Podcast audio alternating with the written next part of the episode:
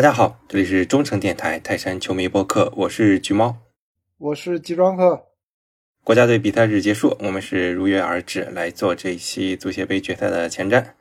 首先还是稍微回顾一下国家队这两场比赛吧，感觉还是符合预期，是吧？对，呃，记得上一次跟阿克说的时候，阿克说还是看好国足胜啊，当时也给了我一点定心丸。然后当时我一看题材里面居然开国足胜的这么看面国足啊，接近三倍的一个指数啊，我就毫不犹豫买了。结果哎，听阿克的没错，但是韩国这一场就没什么惊喜了。而且泰山队球员表现也尚可吧，至少像上一场比赛刘洋跟刘彬彬首发，感觉刘彬彬虽然踢的不是一个合适的位置，但是也算尽职尽责吧。尽管说在丢球里面也不能说完全没有责任啊。但是确实能力差这么大也没办法了，你毕竟这个杨科维奇一是没解决右边翼位这个问题嘛，没办法，那老是让人客串打，就这个样了。对，那阿克有最后决定周末去不去啊？我不去啊，我去了就输了，我不去。那就为参赛队胜利牺牲了啊？呃，对我我肯定不去，我去了全输了，我不去了三连冠了，那我为什么要去？这次是提前买了球迷会的票，而且抢的比较早啊，不抢晚的话就真没了。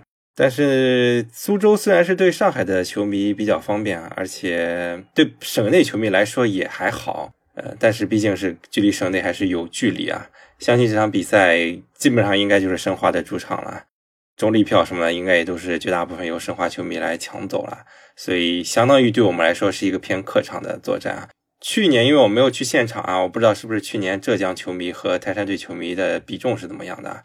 再往前几年的话，单回合比赛好像还真没这种情况啊。呃，对，因为今年难得我我我们就是算是一个正比较正常的足协杯决赛的时间，在十一月底。往年大部分时间，不管不管是。呃，单回合还是双回合的，一般这个时间是比较合理的。再往后就因为实在太冷了嘛，嗯，现在这个点去，大家起码去的还有欲望，对吧？你像去年，我靠，一月份还下着大雪，那那谁去啊，对吧？嗯，就唯唯独一点不好就是说，可能接近是个客场嘛，因为以前你说甭管是中立场地打中立场地的话，那基本上就是比较中立的，还有主客场嘛，那时候主客场那一主一客也是比较公平的。嗯，这下等于是中立场，结果成了一个实际的客场，可能是稍微一点不利的因素吧。而且我感觉泰山队好像从这两年的这个命数上，还是有点害怕申花的。呃，屡屡在申花上是有不应该的翻车吧。比如说本赛季的首轮是吧？第一轮大家都比较看好泰山队的情况下，还是一球小负。当然那一场比赛有点裁判的因素啊。上赛季的话，我记得也是第一回合。好像也是名义主场吧，还是啊？那那个也无所谓了。但那场比赛也是在申花缺兵少将的情况下，泰山队本该拿下的时候，还是翻车了。而且你你到最后丢冠，你可能也就缺了这两三分。对，再往前数的话，相信大家都会刻骨铭心的记得 一九年的三闷棍啊。我不知道阿克对这个对手心里是不是有点忌惮？嗯，我觉着不是很好说这场比赛，因为。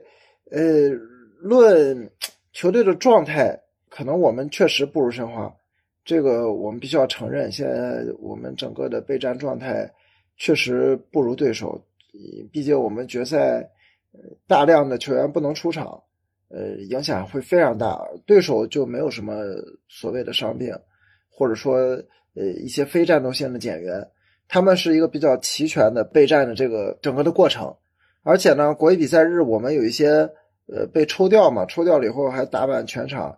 但是那边的呃，除了两个中后卫以外，其他的人都还是在基地里嘛，在申花队里边，他们相对的体能啊、储备啊，我觉得可能要好于我们。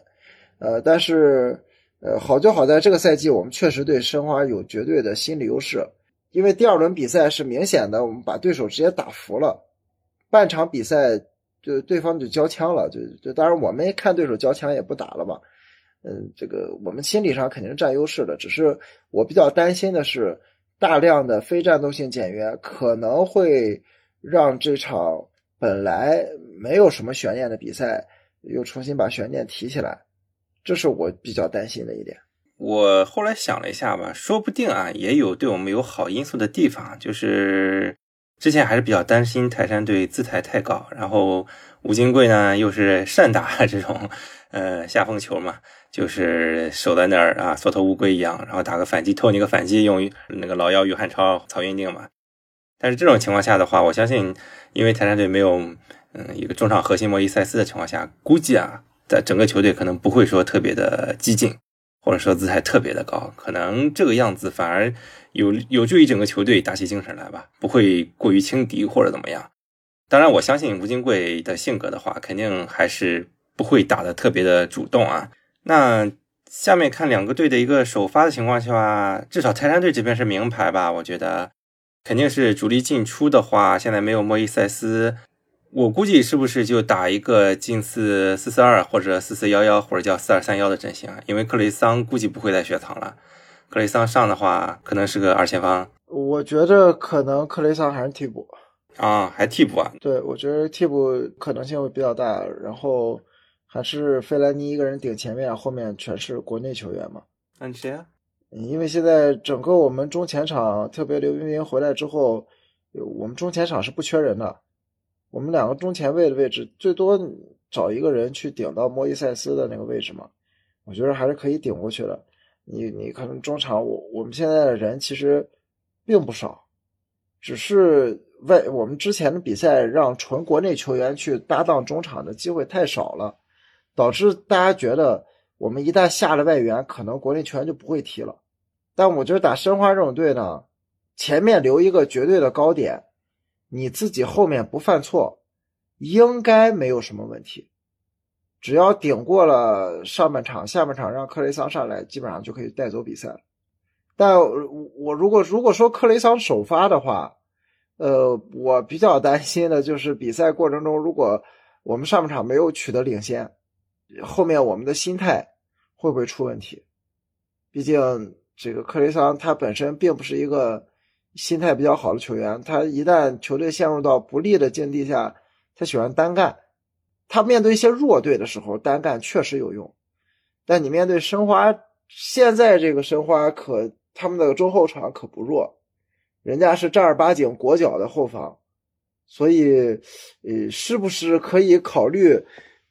因为毕竟我们外援上不了嘛，我们就把自己当成一个弱队，就像之前打亚冠一样，把自己当成一个弱队，先上来归着，先缩着手，然后下半场再上一些进攻球员去，呃，主攻拿下比赛，我觉得可能会更合理一些。嗯。对，我也理解你这个意思，就是如果首发克里桑的话，因为克里桑是一个九十分钟比赛对自己节奏安排不是那么合理一个球员啊，就是我们经常看他，如果时间给他时间太多，他反而有时候会，就我们所说的比较浪啊，或者说需求效率不高或者怎么样，而且他自己也有点过拼的这个倾向嘛，也上上下下有时候降低自己的效率。如果是把他作为一个后手的话，对对手的压力还挺大的，因为这么强的能力，专门打个半场集中的话。那确实他们是很难防得住的。你要这么说，我觉得如果啊崔指导是这个计划的话，那我觉得也是挺好的，也继续双杀人川连这个打法也挺好啊。那就是可能看莫伊塞斯的位置，到时候谁替，其实也好说，因为你说二前锋或者说接近前腰的位置，你像陈普啊、谢文能啊，都是可以去选择来使用的。那现在刘彬彬也回来了。嗯，基本上在两个中前卫之前排三个攻击手也是能排得下，或者你保守一点上黄正宇也可以。那再往后的话，李元一跟廖立生肯定是没有悬念的嘛。那就看后场的话，左后卫刘洋，然后中后卫因为贾德松不在嘛，中后卫两个国产中卫郑铮和施科问题也不大。那就是右后卫吉祥应该可以了，是吧？嗯，也不好说，我感觉得看明天吧。嗯，得，看看明天透出来的风怎么样。如果吉祥不上的话，王彤也不在，童磊应该也不大行，可能就是看孙国文或李海龙了。看最近的使用情况的话，估计是李海龙了。应该是李海龙，对。嗯，那这个位置还是稍微有点不放心的。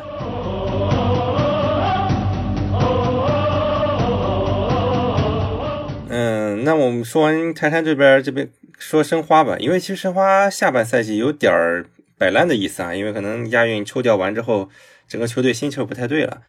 后面几场我看了一下，首发是非常的乱，以至于我有点搞不清楚现在主力框架怎么样了。而今天我也特意有问一些申花球迷，感觉他们给我的回复也不是很一致啊。那在阿克你的心中，你觉得申花估计会是个什么样子？我觉得不会有太大的变化，不会跟他打青岛的时候有太大的变化，肯定还是马来莱嘛，然后顶前面，然后什么无锡阿马杜在后面，嗯，然后中后卫就上国家队的这这一套东西。因为打青岛的时候，申花是没换人的吧？如果没记错的话，他应该是到最后才把才才换了一个人，换了马来莱下去，反正。他就这套主力，他的主力和替补之间水平差距是挺大的。你如果他的后卫上呢，就是一旦能把他们的后后卫打打乱这个节奏啊，可能无论是红黄牌也好，还是说是伤病也好，他要把什么金洋洋、什么徐有刚、叶新力这些人上去，那我觉得他们后防线肯定不行。但是他们整个一套这个主力这十一个人固定下来，我倒是觉得还是有一定战斗力的。就看到时候我们能不能通过场上的一些变化，被迫让申花先去做阵容上的调整，那让他们这些可能水平和状态不太行的替补上来，我们的机会可能真正就来了。对，嗯，我看了一下，最近其实有点奇怪的是，好像一直用的门将位置也用是鲍亚雄嘛，没有用之前比较稳的马正啊。这他们早就换门了啊。他们换了很长时间的门了，据他们反馈说，马震好像竞赛完回来就不太对劲儿了，就可能鲍亚雄就给趁机上位了。对，嗯，然后我看最近因为崔林受伤之后，左后卫基本上是杨泽祥打，然后中卫两个中卫不用说了，然后右后卫的话可能燕新力，哎，那太好了，他们自己说啊，这是申花最弱的球员，他这个水平实在，我我觉得打东打中甲都够呛。然后这个人还据说还要被当成规划来用，我不知道是他妈游艇吃了多少回扣。呃，然后中场跟无锡和阿马都是非常稳的嘛，可能就是取决于申花什么阵型。如果是打三后卫或者说五后卫的话，中场可能就无暇马杜了；如果是三中场的话，是个四后卫的话，那三中场的话可能加个徐浩洋。那前面的话就是曹云定或者呃老幺于汉超。这两个选一个，然后中锋马来莱，然后另一个就巴索戈了，差不多基本这样了。对，还是挺有战斗力的。对啊，他就是这个首发十一人嘛。嗯，剩下的人都不行，这剩下来替补呃都不行，明显跟主力差的挺多，就包括那个特谢拉也不行。那特谢拉基本后期就弃用了嘛。对。但是戴伟俊，戴伟俊当然现在状态还没达到最佳，但是也是不得不防吧。戴伟俊作为后手的话，我觉着没啥可防的。他要有实力，他还会替补吗？他这水平，我觉得跟段流鱼差不多。我是觉得这球员吧，就是属于这个，可能十个动作里面有一个动作特别漂亮，就给人一种我靠很牛逼的感觉。你我听解说也经常喜欢吹他，但问题是不管怎么吹。他在国家队还是在俱乐部都是替补呀？啊，对啊，就我觉得他就跟段流宇水平差不多，他他能强到哪去呢？就差不多的水平，而且他占了申花一个规划的名额嘛。对你这么说，申花两规划了这？是啊。行，那基本两边阵容也差不多是名牌了，剩下的话可能就是看像我们刚刚讨论的，到底是说泰山队是一个一开始是。摆低一点姿态，还是说会上来抢攻？但以我觉得以老狐狸啊，咱们的 崔指导来说的话，可能是阿克说的这种情况更有可能性。可能这样的话也会让我们更安心吧。对，我们就守嘛。他们前锋，你你你说马来莱对吧？这这水平他妈神一场鬼三场，这种水平足无足挂齿。我只能说，你前面唯一需要就申花的进攻，你就就防于汉超，就防曹云定行了。其他人都不行，都没那么强的个人能力。对，那我们后面只要把人存够了，俩老头子能掀起什么风浪呢？对吧？我们只要把他体能最好的开场那半个小时，我们只要把他防住了，后面等他体能下降了之后，就很难再给我们制造什么这个反击也好，或者说他们阵地战也渗透这种威胁就没有了。没错。如果我们放低姿态，申花绝对是一点机会都没有的，这个是很确定的。那做个预测呗，你觉得会是怎么样呀？咱们先立个 flag。哎，有有加时吗？有吧？这决赛应该是肯定有了。呃，有加时，那我估计是加时赛，估计是加时赛赢球吧。其实我的感觉也差不多，我觉得哪怕是九十分钟里面分出胜负，也不会特别悬殊。我估计零比零，我估计九十分钟是零比零，然后加时赛可能不一定只赢一个了，可能要赢两三个了。当然，我们还是希望我们这种比较保守的预测不要成真，最好是呃常规时间三比零收工，是吧？三分棍还回去，这是最好的。但可能理智上，咱们俩都还是觉得可能九十分钟会分出胜负来会比较难。觉得是真有可能就是零比零，然后加时赛嘛，加时赛对面要么就是主力这些老头体能不行了，要么就是他们。